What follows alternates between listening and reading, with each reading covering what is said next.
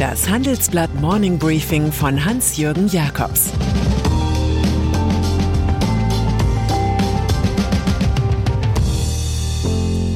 Guten Morgen allerseits. Heute ist Montag, der 13. Juni, und das sind unsere Themen. Glück im Oligopol. Einer zahlt, einer kassiert. Dollar bedroht amerikanische Konzerne. Der laute Beginn des leisen Forschers Shahin. Nach einer kurzen Unterbrechung geht es gleich weiter. Bleiben Sie dran. Die Welt steht vor gewaltigen Herausforderungen. Zum einen die Energiewende voranzutreiben und gleichzeitig den Klimawandel einzudämmen. Und auch der Energieträger Wasserstoff gewinnt weltweit immer mehr an Bedeutung. Doch wie geht es weiter? Erfahren Sie mehr auf dem Handelsblatt Wasserstoffgipfel 2024 am 12. und 13. Juni in Essen. Infos unter handelsblatt-wasserstoffgipfel.de. Mit dem Vorteilscode Wasserstoff 2024 erhalten Sie einen Rabatt von 15% auf die Tickets. Fahrverbot. Im November 2023 steht in Deutschland ein besonderes Jubiläum an, 50 Jahre Fahrverbot.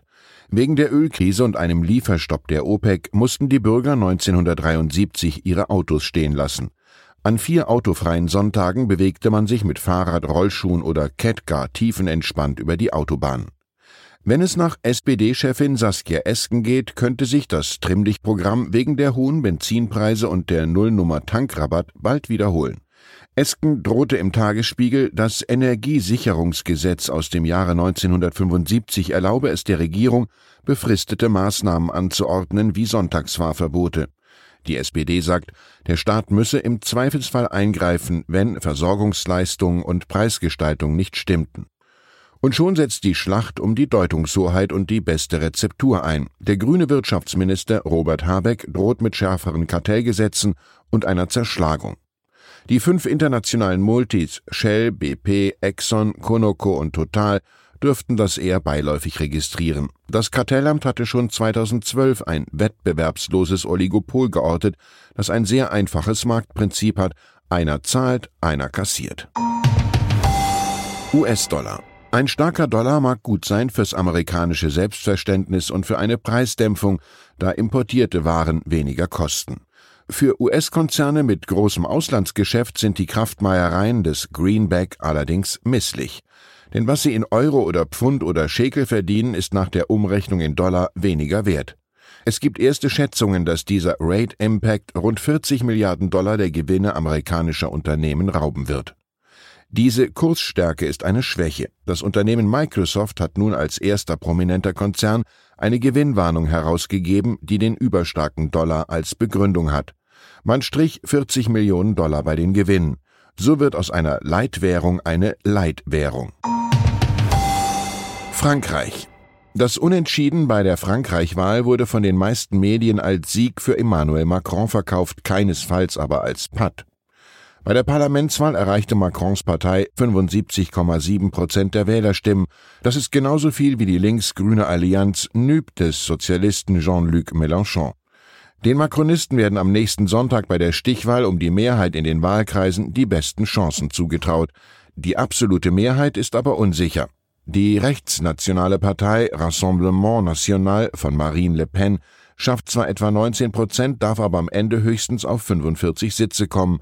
Alle werden sich gegen diesen Block vereinen. Die Republikaner erlitten mit etwa 10 Prozent das nächste Wahldebakel. Ugur Shahin Ugur Shahin ist das Beispiel dafür, dass in Deutschland gewaltig Neues gelingen kann und dass man hierfür nicht mit einem Megafon durch die Gegend rennen muss wie Elon Musk.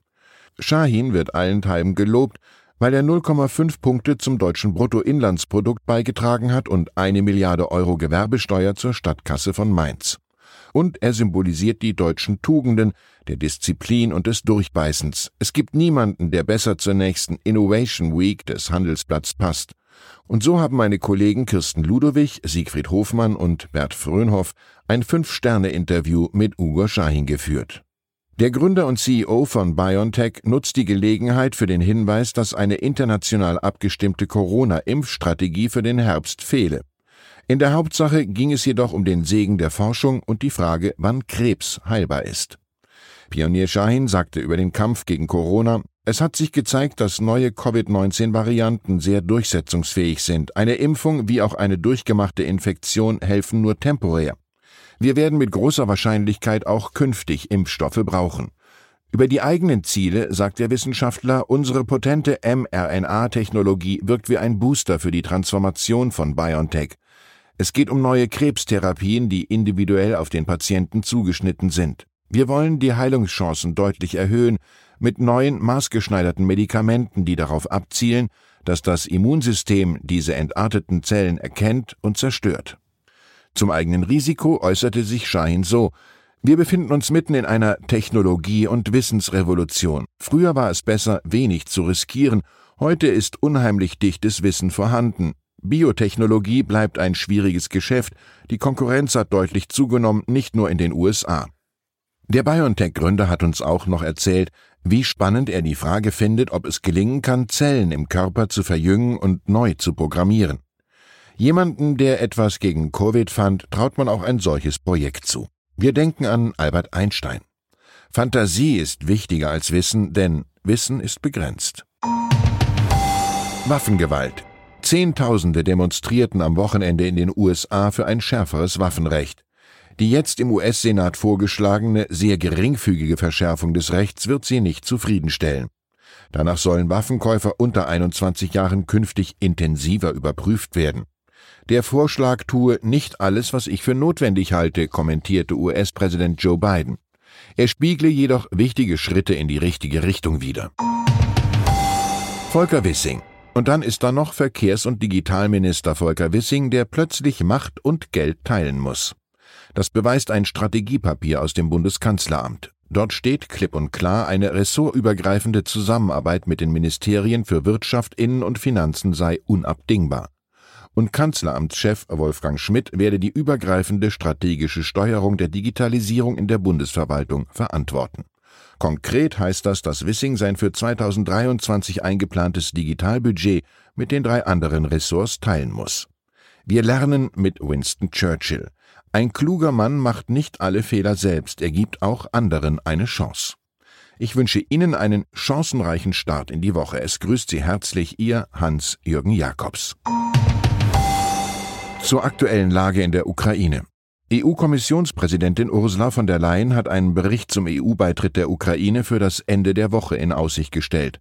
Eine positive Antwort sei bedeutend für die Ukraine und für die EU selbst, sagte der ukrainische Präsident Zelensky. Der Bundeslandwirtschaftsminister Cem Özdemir hat der Ukraine Hilfen versprochen, um ihre Landwirtschaft und Getreideexporte aufrechtzuerhalten. Deutschland solle eine Art Außenstelle für die Ukraine sein, sagte Özdemir in Kiew.